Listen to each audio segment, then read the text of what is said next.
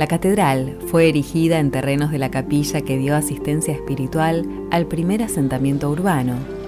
Antes de dar lugar a la catedral, los terrenos pertenecieron a la primera capilla del asentamiento conocido entonces como Pago de los Arroyos.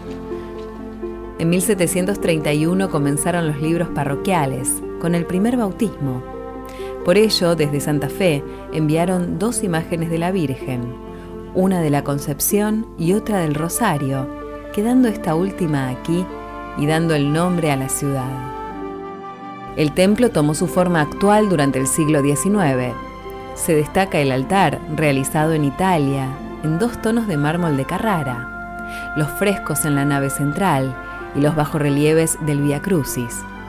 En el subsuelo se encuentra el camarín con una imagen de la Virgen del Rosario traída de Cádiz en 1773.